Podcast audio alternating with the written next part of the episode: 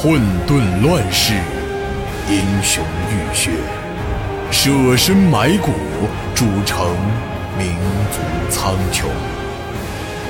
岁月如河，江山如歌，七年战国，写尽帝国苍茫。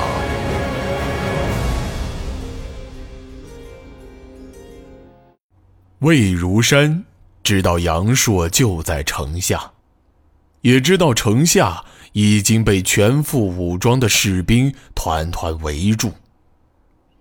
作为结拜兄弟，他当然也很希望和杨硕说上两句。但魏如山却始终没机会站到城墙上，因为在他面前此刻站着一个人。这个人的手中还捧着一封圣旨。徐大人，魏如山故意压低了声音，他又第二次确认道：“太子他真的要谋反吗？”徐远成手里紧紧握着圣旨，瞪大了眼睛，就像是一只发怒的猴子。如山，我的话你也不信了吗？太子现在都兵临城下了，怎么这你都不信？你小子眼睛难道是瞎了？魏如山作为官拜的车骑将军，被一个比自己官职还低的老头指着鼻子说话，竟然连话都不敢回一句。实在让人无法理解。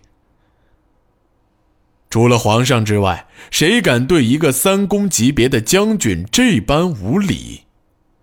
徐远成会如此嚣张，当然是有原因的，因为他的妹妹正是魏如山的母亲，所以说到底，徐远成是魏如山的亲舅舅。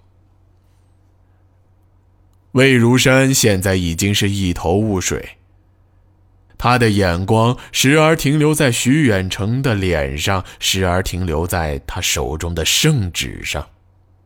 虽然魏如山猜测着圣旨可能有问题，但毕竟圣旨就是圣旨，带来圣旨的人还是他的亲舅舅，即使不信，他也不敢当面否定。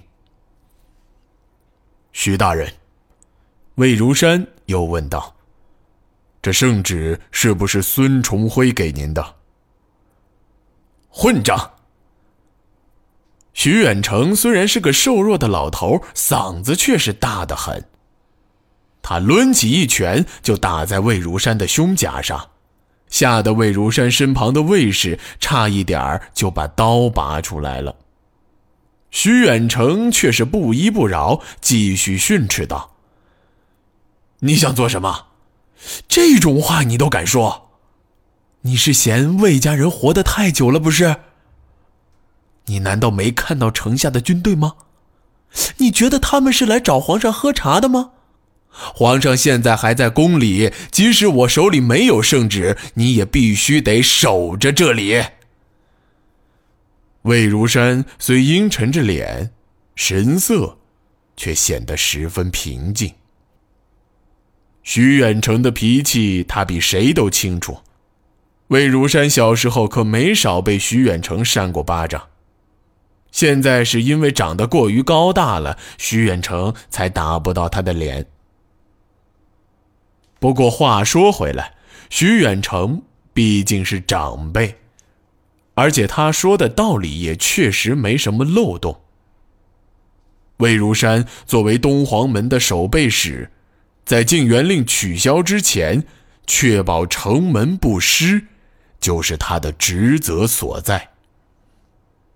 但魏如山心里也十分清楚，这禁元令一旦取消，说明新的皇位继承人也就已经尘埃落定了。而这个新皇帝一定不会是现在的太子，但是，这真的是皇上的本意吗？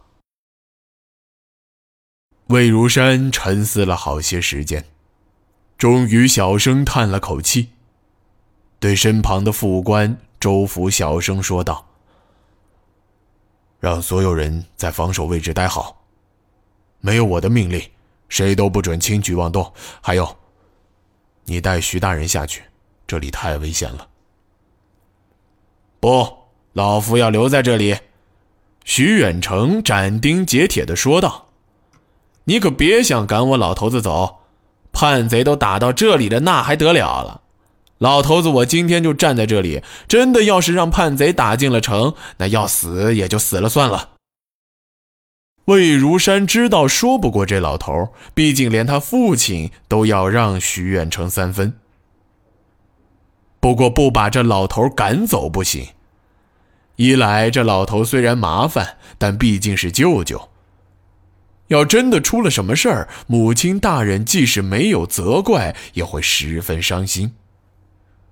二来，徐远成毕竟是丞相长史，官位也是十分高了。要是他真的在这里胡乱发号施令，可能也真没人管得了他。魏将军可在城上？这个声音，最终还是来了。随着声音的响起。一瞬间，城内城外所有的喧哗声突然都戛然而止。别去理他！徐远成大声嚷道：“我知道你和这小子是什么关系，他现在是反贼。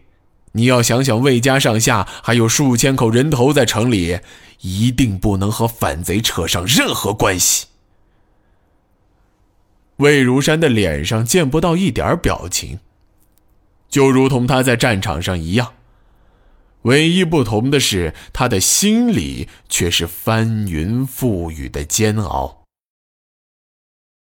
对于魏如山而言，太子登基其实是件理所当然的事儿，毕竟太子各方面都十分优秀，与皇上品性也近。继承皇位看起来就是天命所归。退一步说，即使太子真的昏庸无能，但他至少姓赵。而那孙重辉算什么货色？不过是个外戚。真要是让孙重辉控制了皇权，岂不是乱了国本吗？如果因为这种原因发生暴乱，整个国家都会因为动荡而衰弱。